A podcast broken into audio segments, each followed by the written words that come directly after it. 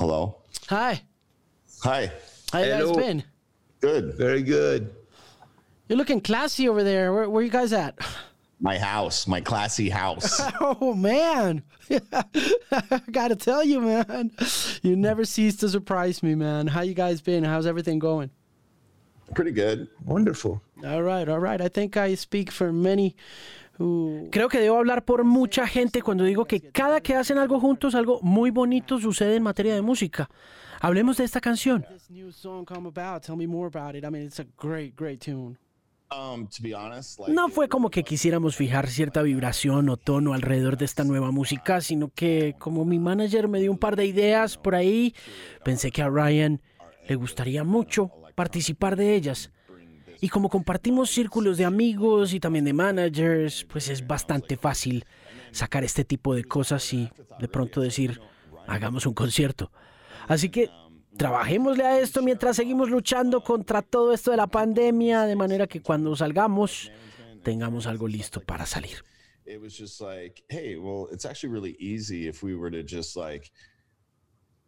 um, put this out show.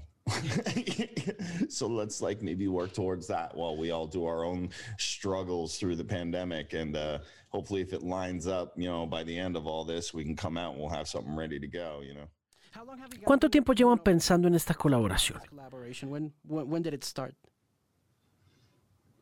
Well, I think even Desde la primera vez que colaboramos y nos dimos cuenta que teníamos mucho éxito, pensamos, esto lo podemos hacer cada cinco años.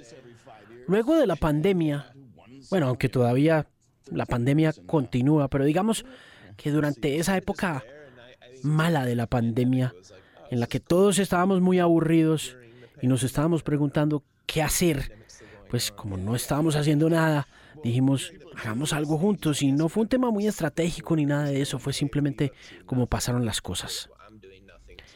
No fue algo calculado ni nada que supiéramos que íbamos a hacer o algo así, simplemente uno va probando cosas con la gente que tiene alrededor, pero de todos modos, teniendo en cuenta el precedente del éxito que hemos tenido en las colaboraciones previas, era imposible que esto saliera mal. Es como hacer macarrones con queso. No es una cena lujosa con siete, con ocho platos, con carne, con papas. Eso puede salir muy mal de mil formas, pero no en las colaboraciones con Ryan. Creo que lo que yo le está tratando de decir es que somos los macarrones con queso de la electrónica. De ahora en adelante nos vamos a llamar macarrones con queso.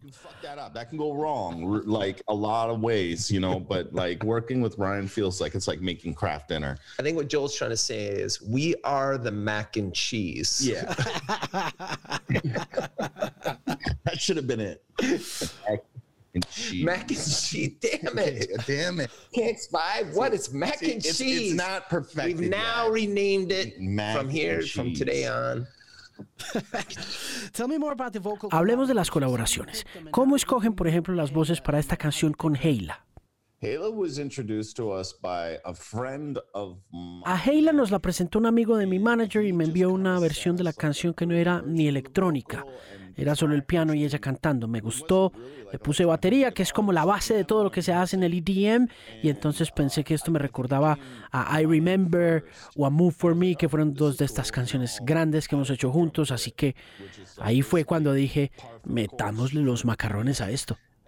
Yo creo que tú eres los macarrones y yo soy el queso.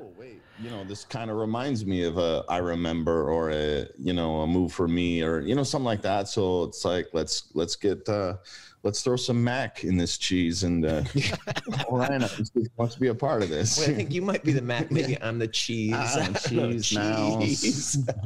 oh, you're right. You're right.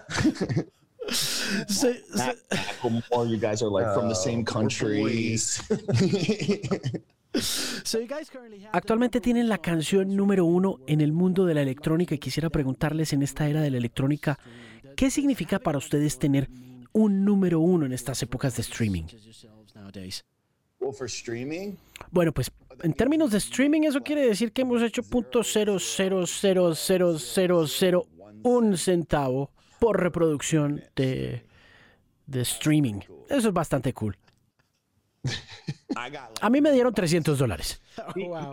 Este hombre me llevó a cenar la noche pasada y compró pizza y nunca le agradecí, te tengo que agradecer, pero bueno, em, creo que más que eso es simplemente que cuando uno hace una canción y uno se conecta con ella, obviamente cuando la escuchamos nos conectamos con ella, la hicimos. Creo que la recompensa más grande de todas, lo que sea que sea, eh, es que la gente se conecte con la música y poderla poner en los shows, más que mostrarla en redes sociales. Fue de todas maneras muy bueno salir de la pandemia con algo. Sí, sí. Especialmente algo que no estuviera tan conectado directamente a la pandemia, pero que de alguna forma sí tuviera un impacto sobre la audiencia, ¿sabe? Como con el tema del escapismo, con el tema de huir, ¿no? Como que eh, la idea puntualmente era esa, y, poder salir al mundo de nuevo y conocer... Eh, el mundo como lo conocemos hoy en día después de la pandemia. Y definitivamente suena como tal, suena como un himno del escapismo porque cuando uno se mete a las redes sociales encuentra muchos comentarios de mucha gente muy agradecida con ustedes por lo que esta canción ha representado. Esa conexión que va mucho más allá de la novedad y de presentarla, de sacarla allá afuera, de promoverla a través de redes sociales, le da a uno como un sentimiento profundo de que la gente está muy preocupada por las cosas que ustedes hacen musicalmente. Eh, de veras, ama lo que ustedes hacen musicalmente. Y en particularmente alrededor de esta canción puntualmente, porque no importa que muchas de esas personas que les comenten en redes sociales son personas que han estado siempre con ustedes desde que han lanzado canciones juntos. ¿Qué piensan ustedes hoy en día con respecto a ese tema de las redes sociales y cómo las redes sociales les han ayudado a construir estas comunidades que aprecian tanto esta música? No, no, yo ya no quiero saber nada más de redes sociales, pero pues toda la porquería de social media no me gusta, pero está bien, es decir, la gente se conecta, está compartiendo comentarios, está compartiendo ideas constantemente y cosas así, y, esa es una conexión pequeña pero muy importante para mí. Em, esas conexiones, tanto pequeñas como grandes, son bien importantes. Aquellas que han sucedido en el pasado, las que han sucedido ahora.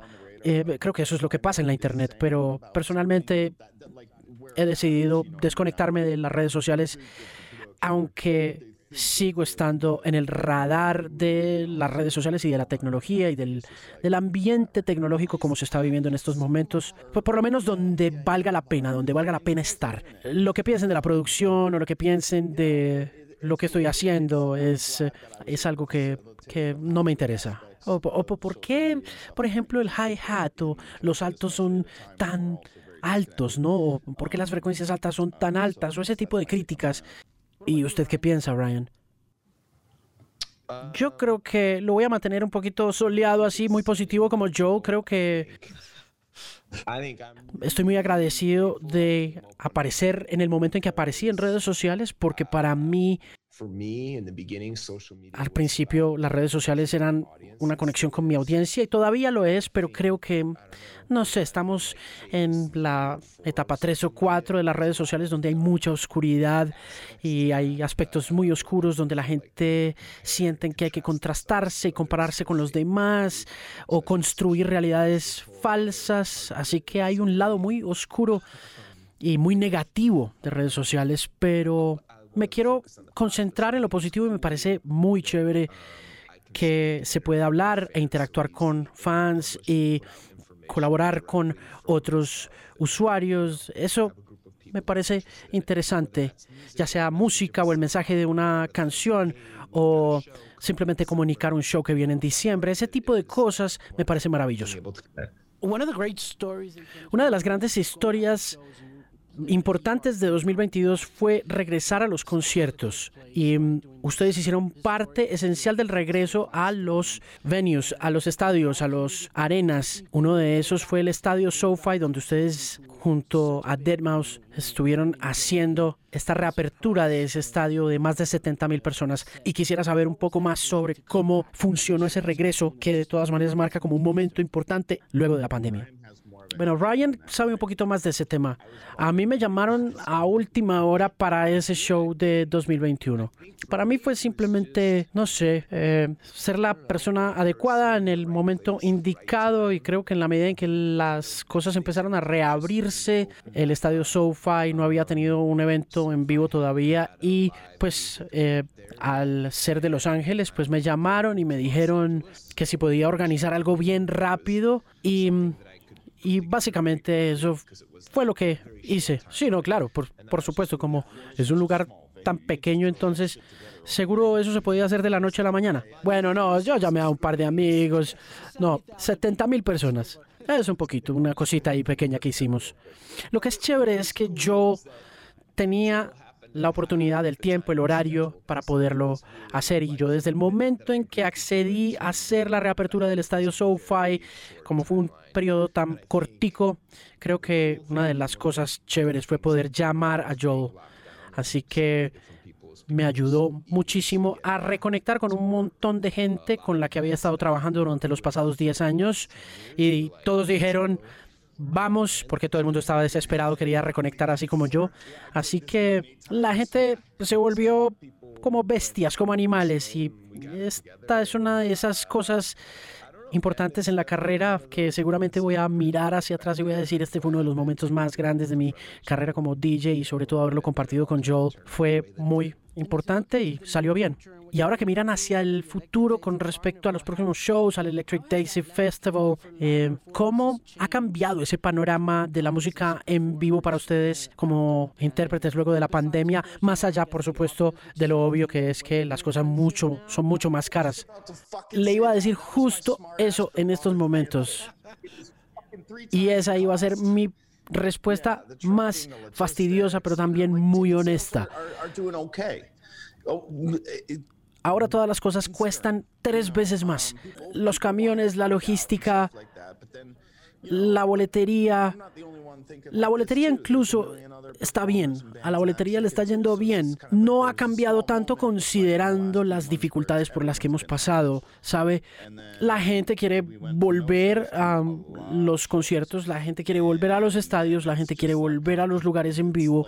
Pero pero no soy el único pensando de esta misma manera también. Hay un millón de intérpretes y de artistas y de espectáculos que están pensando de la misma manera. Es como un pequeño momento en los últimos meses donde todo el mundo ha empezado como a salir. De repente pasamos de no tener nada de shows a tener muchos shows y, básicamente es como que el, el conducto de producción, como los festivales, los eventos, quizá la persona que va a los conciertos no ve este tipo de cosas porque dice, ok, bueno, alguien volvió a prender la luz de los espectáculos y todo está muy bien, todo está funcionando súper bien. Ha habido muchas, muchos cambios, muchas transformaciones, eh, también ha habido muchos retrocesos, si se quiere, con respecto a la producción, cosas en diferentes niveles del espectáculo en vivo. Así que ha sido un reto técnico interesante como negocio, pero como intérpretes y como artistas creo que sigue siendo lo mismo, ¿sabe? Uno tiene su espacio, tiene su tiempo, simplemente se presenta delante de ellos y mira a ver si se puede salir de esos lugares donde se está presentando sin quebrarse, ¿sabe? ¿Cómo va el NFT? ¿Cómo van los NFTs del mouse? ¿Qué son los NFTs? Oh, ah, las nuevas cosas. Ah, los tokens no fungibles. Sí, bien. Bien, supongo. No sé. Soy músico. Yo hago música, no. A veces hago presentaciones y cosas así, así que me quedo en mi camino. ¿Ok? Porque la última vez que hablamos, hablamos mucho de eso, de NFTs, y, usted estaba bien entusiasmado con el tema. No, yo estoy entusiasmado con el blockchain. La tecnología blockchain es probablemente la parte más emocionante de todo este tema de los eh, NFTs, porque creo que como artista uno quiere vender boletos y quiere lograr vender el porcentaje total de la boletería y quedarse con la plata de aquellas personas que están comprando esa boleta completamente sin tener la mayor cantidad, sin tener la más mínima cantidad de intervención o de intermediarios. Mucha gente está en estos momentos recibiendo plata del negocio de los boletos o de los tiquetes que no necesariamente necesita que les paguen. Es decir, hay un montón de intermediarios que a los que les estamos pagando una plata que no merecen. Y sí, es demasiado, no sé, hay como mucho intermediario, hay mucho cancerbero. Vamos a vender los tiquetes, vamos a ponerlo en la página web y nos vamos a quedar con el 50%. Así funciona el negocio de las boletas en estos momentos. Así es, o lo que sea. O simplemente vamos a comprar 300 de ellas y las vamos a revender. La palabra NFT, la sola abreviatura me parece ridícula y, y las connotaciones, las asociaciones a los NFTs es como que, lo juro, como que cada que me mencionan un NFT estoy pensando en una foto, en un JPG de un mico, algún rico que tiene mucho más dinero. Quizá si sacamos eso del camino y hablamos un poco más de cómo la Web3 puede ayudar al arte y a los artistas en la comunidad, y definitivamente me parece que por ahí tiene que ser el camino más que por el lado de los NFTs. ¿Alguna idea de cuándo van a estar en Sudamérica en algún momento? Sí, yo estuve allá hace unos meses. I'm playing Rock in Rio. Ryan está en Rock en Rio. October. I'm not sure. what Okay. it is. 2023, ¿algún plan? Em, siempre hay planes, pero, Um, pero Roma no se construyó a punta de planes, ¿sabe? Em. Probablemente de pronto sí, sí, sí, no mentira, sí, sí. De, pro- de pronto dijeron, bueno, no, sí, hagamos el coliseo aquí, bueno, sí, sí, no, no. Eh, yo, yo sí puse ahí los pies eh, en el agua un poquito, metí los dedos de los pies en el agua un poquito. Em, estuve en varios conciertos muy divertidos, muy entretenidos y siempre estoy como pensando, bueno, em, quiero ir a Brasil. Me hubiera encantado ir a Brasil y siempre me parece asombroso lo que pasa con los públicos en Brasil y en América Latina. En Brasil siempre la paso muy bien y en Colombia no veo la hora de regresar, esta vez con un horario, con unas agendas un poco más organizadas, pero eso va a tener que esperar por ahí hasta cuando se ponga un poquito más fácil todo por todo el tema de transporte y por todo el tema de costos y todo eso que es tan complicado. All the bells and whistles. Bueno, pues espero verlos muy pronto, así toque viajar y así no logren venir a Colombia, Sudamérica, donde sea que estén, pues ojalá pueda verlos en algún momento y agradecerles muy especialmente que me den la oportunidad de conversar con ustedes. Ha sido maravilloso conversar con ustedes, como siempre es inspirador todo lo que están haciendo y muy bonita la música que están sacando. Joe, Ryan, K5, muchas gracias por tomarse el tiempo, por estar conmigo. Muchas gracias, es un gusto verlos.